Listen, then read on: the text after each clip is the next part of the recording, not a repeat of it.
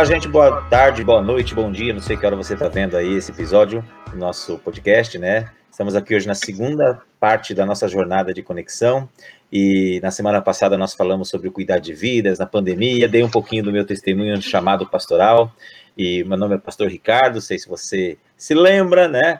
Mas hoje nós temos também o pastor Lu e ele vai dar a contribuição dele para esse tempo. Eu queria chamar o Lu já e dizer para ele o seguinte, Lu, nesse tempo de pandemia, né, você que é pastor da nossa pastor titular da nossa igreja, você que tem um ministério nas mãos a tempo integral, né? É, como que foi aí ser chamado? Porque a gente tem visto hoje os pastores, né? E quase nunca as pessoas sabem de como o pastor virou pastor, né? A pergunta que a gente sempre ouve: como que foi ser chamado pastoral? Porque ser pastor é cuidar de vidas nesse tempo né? E desde quando você é pastor? É, qual que é a sua principal dificuldade na igreja? Sua principal facilidade na igreja? Como que foi seu chamado? Como que foi esse momento na sua vida tão especial na nossa vida como pastor, da nossa nossa presença e entrega do trabalho diante de Deus? Legal. Bem, pastor Ricardo, é assim, é, muitas pessoas que estão me vendo aqui, talvez já estão na igreja há algum tempo, mas não sabem um pouquinho realmente como é que tudo começou. E assim como você, não desceu nenhum anjo do céu, nenhuma voz, né? Ei, Luciano, né? Foi algo que foi acontecendo naturalmente. Eu me recordo que quando eu cheguei aqui na comunidade, em 96, eu conheci a Cristo aqui nesta igreja. Foi um tempo muito bacana porque foi um aprendizado. Eu estava aprendendo, conhecendo tudo sobre as coisas de Deus, né? E, e, o que me marcou bastante aqui na minha na minha chegada foi que eu fui me relacionando bastante com os jovens aqui da igreja, né? Eu tinha 20 anos de idade e tal. E aí, depois da minha conversão, que foi em 96, é, outubro de 96, eu comecei a participar mais ainda da vida ativa da igreja. E com isso eu comecei a, a, a participar dos encontros de jovens, tal. Foi um tempo muito bacana, precioso, acampamentos, retiros, tal. Isso sem contar, eu estou falando já de uma, de uma linha de tempo, sem contar do meu passado, porque se for contar aqui, tem muita coisa para poder falar. Mas pode falar é proibidão, né? não, não é proibidão, não, não é proibidão, não. Na verdade, foi um passado recheado de é, drogas, bebidas e música eletrônica, um distanciamento total de Deus, mesmo criado num lar cristão. Foi uma adolescência bem conturbada, bem perdida mesmo. E foi num momento bem assim de limite, onde eu estava já me afundando mesmo nas drogas, que o Senhor me trouxe para perto dele. Né? Usou esta igreja através de um encontro de famílias, um culto de famílias que minha mãe veio participar. E aí eu vim, é, a convite dela, mesmo não querendo participar, eu vim.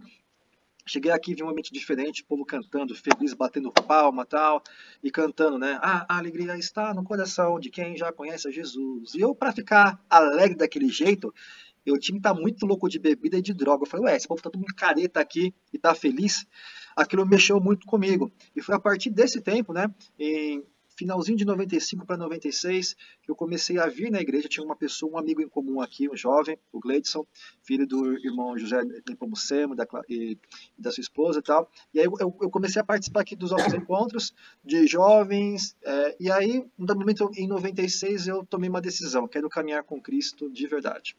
E nesse caminhar eu fui me relacionando e chegou um dado momento que eu estava participando já com jovens e adolescentes na liderança e tal. E uma vez aqui na igreja, no culto de quarta-feira, o pastor Osvaldo, nosso pastor saudoso pastor Osvaldo, ele estava no culto aqui e tinha poucas pessoas para cantar no louvor. E aí ele fez o quê? Luciano, pega o microfone aqui. Eu nunca tinha pegado o microfone na mão, cara. Vamos cantar com a gente. Eu mal sabia das músicas, era do, do tempo do reto projetor, né? Você tinha que ficar olhando lá para cima ali e tal. E Talvez alguns nem saibam o que é isso, viu, Lu? Mas é, passa, passa, no, passa. Nesse momento a gente explica. É. Isso. Uma live só para isso. E aí foi interessante porque eu comecei a cantar ali meio sem saber cantar, mas foi a primeira vez que eu fui inserido na prática para poder fazer alguma coisa na igreja. E de certo modo, aquilo foi caindo na graça do pastor I e de algumas pessoas que estavam no louvor também. Foi quando na juventude lá da igreja, tinha o grupo de louvor da igreja, que eu fui convidado a poder participar também de cantar. E foi a partir desse momento, lá para meados de 97, mais ou menos para 98, que eu comecei a, a, participar mais do grupo de louvor da igreja, da parte musical.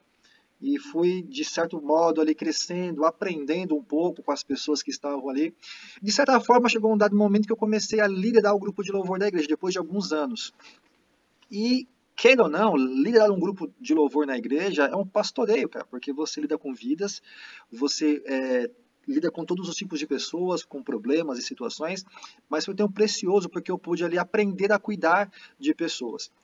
Nessa época, eu comecei a, a, a, ter um desejo maior de crescimento né, no conhecimento da palavra. Eu comecei a dar aula na escola bíblica aqui da igreja junto com os jovens, mas faltava alguma coisa mais, faltava um preparo maior. Foi quando eu sentei com o pastor Oswaldo e falei, cara, eu quero fazer algum curso, alguma coisa de teologia e tal, mas nem tinha esse negócio de chamado pastoral. Eu queria ter o conhecimento para compartilhar o conhecimento, porque é isso que eu gosto. Eu gosto de aprender e compartilhar aquilo que eu sei. É, se fosse pensar um pouquinho qual é a sua missão, mesmo assim, de vida, eu acho que é isso. É compartilhar aquilo que eu tenho aprendido, dividir, compartilhar. E eu fui fazer teologia, fui fazer um modo sequencial, que era um curso duas vezes por semana. E lá naquele curso eu comecei a queimar o meu coração por algo mais. Sentei com o pastor Iosado mais uma vez, ele falou, Luciano, como é que vai ser aí? O que, você quer fazer e tal? Como que está esse chamado pastoral? Eu falei, como assim chamado pastor? Eu não sei o que é esse chamado pastoral. Aí ele começou a fazer algumas perguntas, aquilo que eu me identificava, que era cuidar de pessoas, ensinar, compartilhar. Ele falou, isso são indícios de pessoas que, que provavelmente pode ter um chamado pastoral. Ore sobre isso eu comecei a orar. E aí eu comecei a fazer a faculdade de teologia mesmo em si. Não para ser pastor, para agregar conhecimento e compartilhar conhecimento.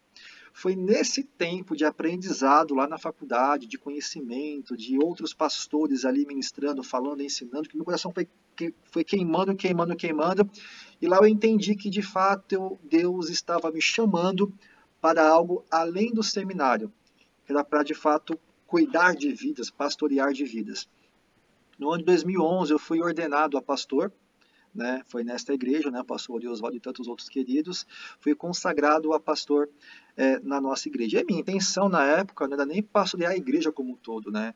Eu tinha no meu coração, e o pastor Ori também, de eu ser um pastor de jovens e adolescentes ali, que é onde eu estava já inserido, né, participando. Bem, só que em 2012, aproximadamente, o nosso pastor Oswaldo ele começou a ter algumas enfermidades, né? foi complicando a enfermidade que ele tinha do, do coração e, e, tantas outras, que ele começou a falar, Luciano, vai assumindo a igreja enquanto eu estiver fora. Então, na prática, eu comecei a aprender muita coisa. Foi meio que um, um, um estágio forçado do que de fato é pastorear.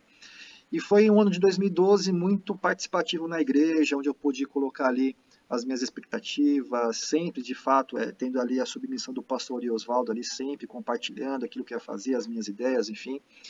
E quando chegou em 2013 eu falei, uau, já vou deixar o pastor Oswaldo tocar o barco sozinho. E eu até tinha no meu coração né, o desejo de sair da igreja, de ir para uma outra comunidade, de servir em uma outra igreja local. 2013 foi um ano difícil também para nós, porque o pastor Oswaldo também teve outras dificuldades na enfermidade. Foi quando que no meio do ano ele conversou com a igreja de deixar o pastoreio da, da, da, aqui da Vila Eudo, né?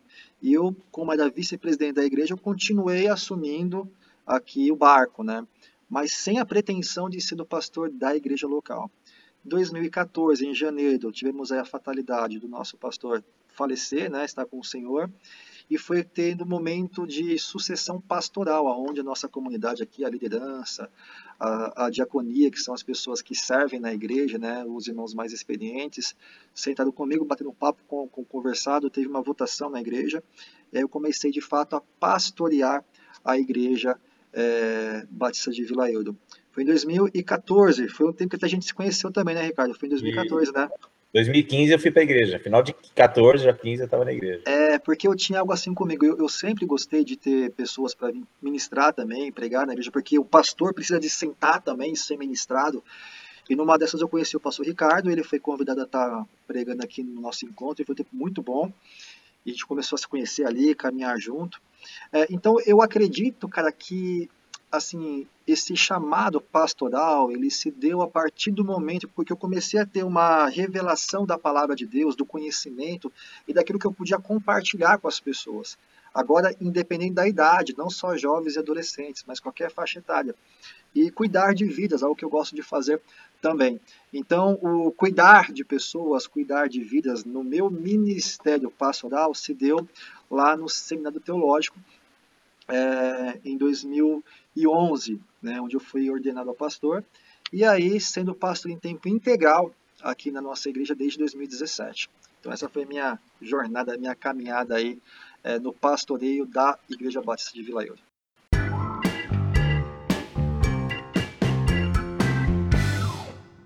É legal, Lu, porque quando você estava falando um pouco da sua, eu já conhecia a sua trajetória, né? Mas é legal que a galera que está nos ouvindo passa a conhecer um pouco também da visão do pastor e a gente percebe algumas coisas na sua fala. A primeira coisa que você pode perceber, né, é que assim, aquilo que você falou, quando eu também participei dessa palavra, Deus, ele, para alguns momentos, eu até acredito que ele chame as pessoas, Sim. fale diretamente com as Sim. pessoas, sopre no ouvido das pessoas, nos seus corações, aquilo.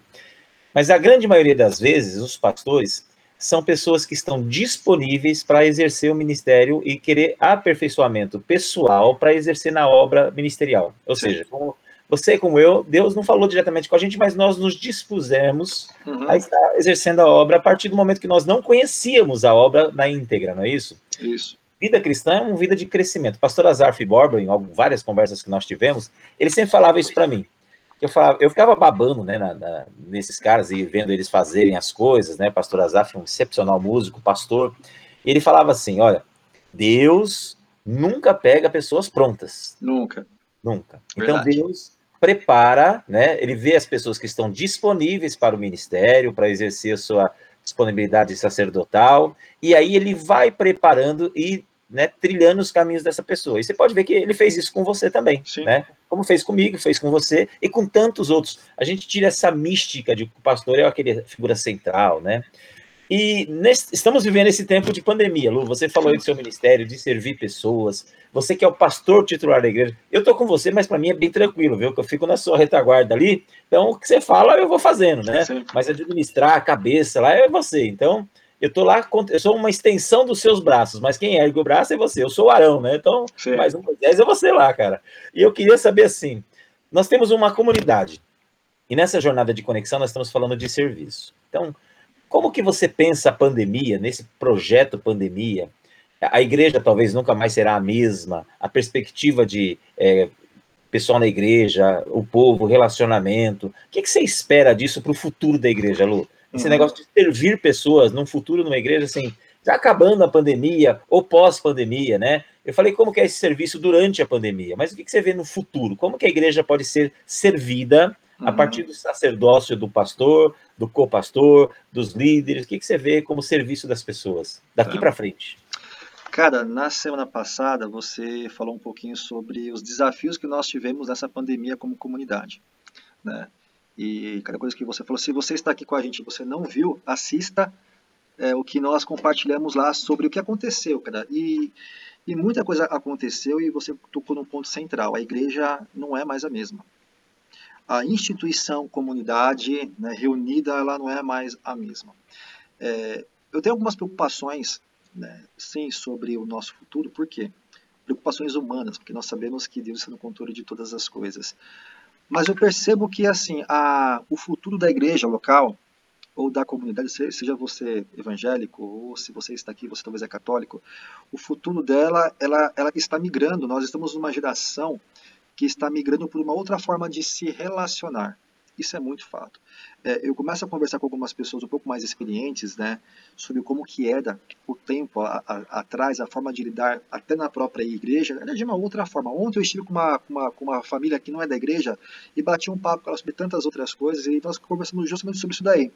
Antigamente, o líder de uma comunidade era aquele cara que estava presente quase que 24 horas à disposição daquela pessoa era um tempo no qual o líder, em qualquer momento, ele, ele dava uma ligadinha, quando ligava, né? Quando ligava, ele já ia na sua casa para sentar, para tomar um café, para bater um papo, né? E não faz tanto tempo assim. Não faz tanto tempo assim. Na minha geração, eu já comecei a ser, já, já, já comecei a fazer parte de uma geração um pouco mais tecnológica. Por exemplo, você pode perceber que tanto eu como o pastor Ricardo e alguns pastores pregam com o seu laptop, com o seu smartphone, com o seu tablet, onde já se viu há 30 anos atrás é, isso acontecer. Jamais, jamais. Uma que não tinha essa tecnologia e outra que até existem algumas pessoas mais conservadoras que até abominam esse tipo de tecnologia, achando que isso não é espiritual, não é para esse tempo. Então nós já começamos é, a, a, a, servir uma comunidade é, de um tempo tecnológico diferente. Cara. E, pastor, você como professor universitário, você também vê essa mesma questão com seus alunos. Cara. Hoje você, eu creio que 100% dos seus alunos têm o seu smartphone, correto? Sim, e, e hoje, Lu, é interessante que você estava falando aí, eu estava me lembrando, né, que a pandemia ela veio para quebrar paradoxos mesmo, né? Sim. Então, a, a igreja, a gente já até conversou isso em conversas né, descontraídas, que a igreja ela era uma antes da pandemia e a outra depois, né? Vai ser outra depois e durante a pandemia, inclusive. Porque a igreja era um lugar de resistência à tecnologia. A igreja Sim. que a gente fala do modo geral, né? Principalmente a igreja protestante, aquela coisa da Bíblia no papel, aquela coisa de é, algumas igrejas abominarem alguns instrumentos musicais, Sim. Filmar, falar para a câmera, ter um desenvolvimento tecnológico. Então, da menor a maior, tinha essas dificuldades, né? E hoje, você certamente sabe disso como pastor, é, a inserção da tecnologia na igreja é fundamental. Porque a igreja que não fez isso durante a pandemia morreu, né? Morreu, morreu. E eu acho assim, cara, que é, algumas pessoas é, me questionam, pastor, mas como é que vai ser agora, né? Os cultos online, agora vai ser só isso daí? Eu creio que não. Eu, eu creio que a comunidade reunida, ela não vai deixar de existir. Não vai. É, o, o templo, espaço físico, onde as pessoas, como igreja, como corpo de Cristo, se reúne para adorar, para cantar, para orar, para servir na comunidade e fora dela, isso não vai deixar de existir. Talvez leve um pouco mais de tempo para que as coisas voltem ao normal. Como aconteceu um tempo atrás, quando nós voltamos aos cultos presenciais, né? É, no comecinho foi meio diferente, já nos últimos encontros o pessoal já estava já quase que voltando na totalidade, tivemos que parar novamente. Vamos voltar daqui a uma semana e vai ser assim novamente. Mas eu creio que a igreja, é, as pessoas reunidas, elas não vão deixar de existir. Porém, eu acredito que o leque aumentou o leque de possibilidades para a gente poder alcançar vidas aumentou. Eu tive agora, por exemplo, a questão meia hora atrás, eu tive um encontro com uma família da igreja. Em vez de ser um encontro presencial, estava aqui eu, o pai, a mãe, os seus dois filhos, batendo papo, conversando aqui, ó, na tecnologia, na ferramenta. Então, a tecnologia, ela encurta espaço, ela, ela, ela consegue aproximar mais. Então, eu, eu sempre vejo o lado bom de todas as coisas eu acredito que a tecnologia vai ser a extensão da propagação do reino dos céus. É, se ela for usada de uma forma séria, bíblica e coerente. E como isso? Continuando a pregar o evangelho bíblico, continuando ser a extensão do amor, no compartilhar, no ouvir. Essa minha conversa que eu tive com essa família agora foi trocar vida. Nós tivemos aqui um gabinete, como nós falamos aqui, de trocar experiências, de trocar é, é, momentos da vida traumáticos, trocar a esperança é, de um futuro melhor de uma forma virtual. E terminamos aqui o um encontro, eles saíram felizes, eu fiquei feliz, o reino cresceu com isso. Então, eu acredito é, grandiosamente que pode ser um perigo se usar de uma forma equivocada ou então tão somente priorizar esta forma. Dizer que nós seremos uma igreja tão somente online, 100% online, ela vai um pouco contra o que de fato a igreja primitiva vivenciava, que era estar junto, era compartilhar, e na verdade não é um esforço humano, Deus ia acrescentando as pessoas na comunidade local. Semana passada eu até compartilhei, eu assisti o filme de é, Paulo, né, é, o apóstolo de Cristo, e mostra de fato ali a comunidade primitiva junta, se reunindo. Eles estavam ali escondidos do Império Romano, porém eles tinham ali tudo em comum, compartilhavam, vivenciavam. Isso não vai morrer. Achar que tão somente a igreja online ela vai permanecer sem relacionamento é muito difícil, porque o relacionamento bíblico, espiritual, de, de olho no olho, de tocar, de impor as mãos, de sentir, é, isso é necessário.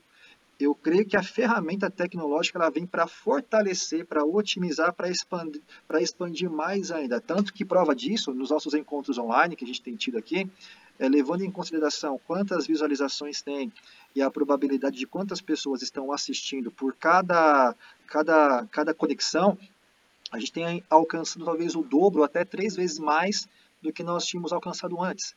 Né? E um grupo dessas pessoas estão doidas, louquinhas, para a gente voltar logo para o culto presencial, para estar tá junto, para abraçar, para pegar na mão, para vivenciar, para cheirar, para estar tá perto. Agora vai ter um grupo de pessoas que não vai poder estar por diversos motivos, por diversos problemas, e outras vão chegar na comunidade através dos relacionamentos virtuais. Então, uma coisa não elimina a outra, elas são complementares. Eu acredito que nós, como igreja, é, que busca viver um evangelho simples, como nós sempre falamos aí, genuíno, nós podemos sim usar dessa ferramenta para poder se relacionar, para compartilhar o amor de Jesus. Prova disso é essa jornada de conexão, que a ideia é justamente essa. Nada mais do que trocar, compartilhar, vivenciar e orar uns pelos outros. Então a tecnologia, eu acredito que ela veio para somar, não para dividir. É, quando eu falei da, do paradoxo, né? Porque o pensamento original era você reunir e você pegar, até citamos lá Atos, né, dois, onde a igreja primitiva se reunia, trocava experiências tal. Na década de 90 e comecinho dos anos 2000 também, nós fizemos, eu fazia muito estudo de João nas casas, sim, né? Sim. E a jornada de conexão, na verdade, sim. né? Então a gente trocava ideias e, e levava. Só que era um problema, por quê? Às vezes você marcava e a família estava metade no horário marcado. Aí você chegava lá, ficava esperando uma hora, você às vezes a pessoa não chegava e eram. Então, esse paradoxo de fazer genuinamente, como era original tal, a gente vai quebrando isso, né? Vai montando uma outra estrutura.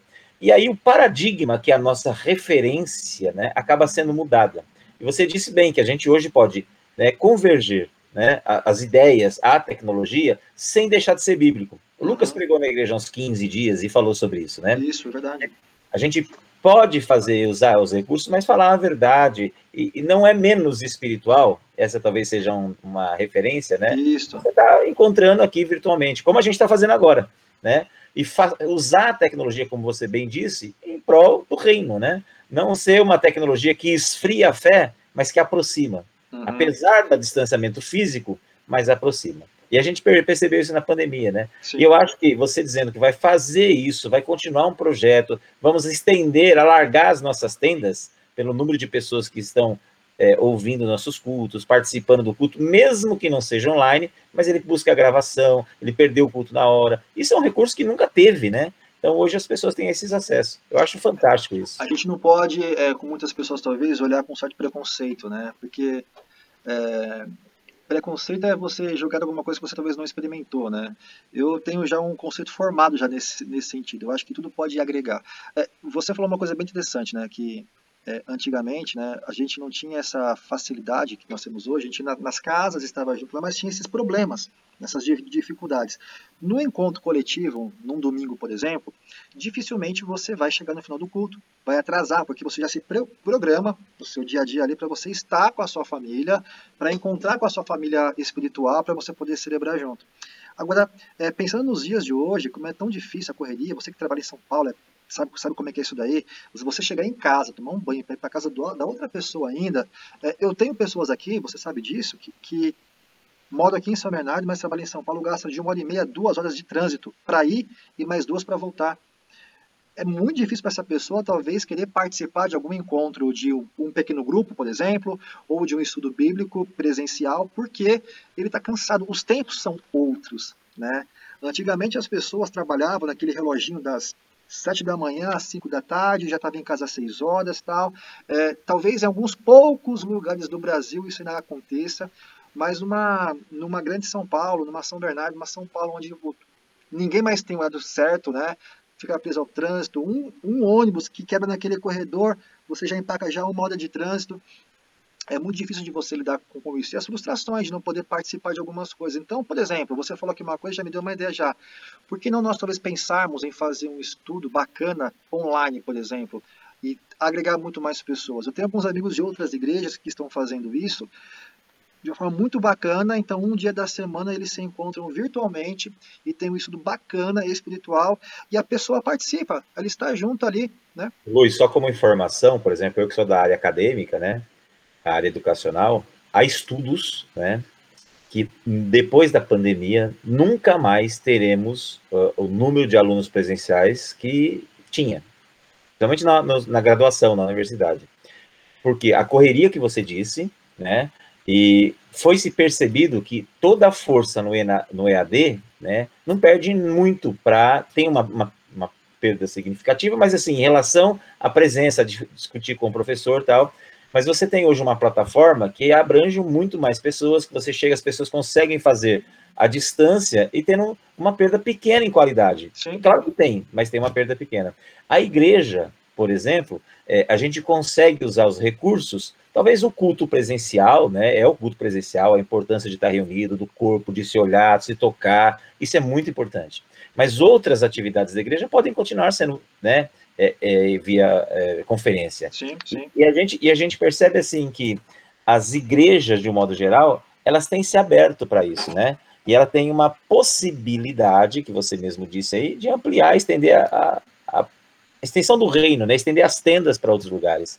E pessoas podem ser atingidas independente de estar online ou presencial. É. Eu, uh, eu acho só o ponto que a gente tem que pensar e cuidar bem, né? É que a gente não priorize demais um lado só, né? Tem que ter esse equilíbrio para que a pessoa talvez não se sinta a não necessidade de mais estar na igreja local reunida. É, achar que tão somente o virtual, a igreja virtual, o encontro sem estar com as pessoas é o necessário, porque é importante estar com, com, com, com as pessoas, né? Nós não podemos cair no risco de algumas pessoas, por exemplo, que mesmo antes da pandemia só assistia a culto online. Ah, eu não preciso da igreja lá não, eu não preciso disso, ah, eu assisto aqui, tão somente já é o suficiente. E não, a Bíblia diz que quão bom e agradável é que o povo fique juntos, unidos, em unidade. E, e, o, e, o, texto continua falando, isso é tão precioso como se fosse o óleo que desce na barba, na barba de Adão. Então, se você for começar a pensar nesta cena, a barba de Adão, quando o óleo desce, o óleo ele não separa, o óleo traz junto a unidade. É, então, é, nada vai substituir a unidade local das pessoas. Existe um filme bem interessante, não vou recordar agora do nome, mas é o do Bruce Willis, que ele que é um, que é um, é um tempo onde as pessoas elas ficam dentro, dentro das suas casas, na internet ali, e existem robôs que se fazem é, é, como, como se fosse ela, se relacionando com as outras pessoas. Então todo mundo está dentro de casa, né? É, ali ninguém sai para nada e os robôs estão nas ruas andando, se relacionando. O robô que você tem, a sua aparência não é a sua, é geralmente uma pessoa muito mais bonita e você vive uma superficialidade com as outras pessoas. Então o enredo do filme é, é esse. Nós não somos só virtuais. Nós somos pessoas que precisam ser tocadas, amadas e abraçadas. Então, para o nosso futuro aí, Igreja Batista de Vila Eudo, é, espere né, uma comunidade que vai ser online em algumas ações, mas online relevante. Aí o nosso desafio, né, Pastor Ricardo, de termos encontros relevantes, profundamente bíblicos, profundamente interessantes, porque senão vai ser o mesmo do mesmo de tantas outras coisas. Assim como uma igreja local, quando você vai visitar, participar, você volta nela porque algo foi bom, algo te convenceu, algo é, tocou no seu coração para você continuar e participar lá, nos encontros virtuais, seja através de um estudo, de uma célula ou do culto, tem que ter é, esse, esse sentimento. Puxa, eu vou participar porque é bom, porque vai ser bom, vai acrescentar na minha vida, não vai ser uma coisa meia boca, vai ser uma coisa profunda e que vai abençoar. É isso aí, pastor. Olha, é, que a gente entende assim, nós estamos lá na pegada de servir virtualmente ou presencialmente, ou virtualmente e presencialmente, melhor dizendo, né? Uhum. Nós vamos servir ao povo e eu tenho a frase que assim, não é minha, mas eu sempre lembro dessa frase, que nós somos abençoados por servirmos a Deus e somos abençoadores. Eu, você e toda a comunidade. Sim. Cada membro dessa comunidade é um sacerdote e pode servir, né? Foi assim que Jesus nos ensinou. Sim. Galera, foi um prazer estar aqui com vocês mais uma vez. A semana que vem temos um último bate-papo, né? E vamos tocar adiante aí. Aguarde que nosso bate-papo semana que vem vai ser especial, né? E aí nós temos novidades para nossa jornada de conexão. Isso, boas e novidades para a Júlia, é, pastor. É, é, não podemos dar spoiler. Não. De momento, quero te agradecer mais uma vez de você estar aqui com a gente nesse tempo. Que você tenha um, uma semana de sucesso na sua vida. Semana que vem estamos juntos novamente nesse podcast e certamente eu, pastor Lu e toda a comunidade está aí para te abençoar, mas somos muito abençoados por sua presença também nesses encontros e que Deus abençoe a sua vida. Amém, pastor Lu? Amém. Deus abençoe. Valeu, galera. Deus abençoe. Tchau, gente.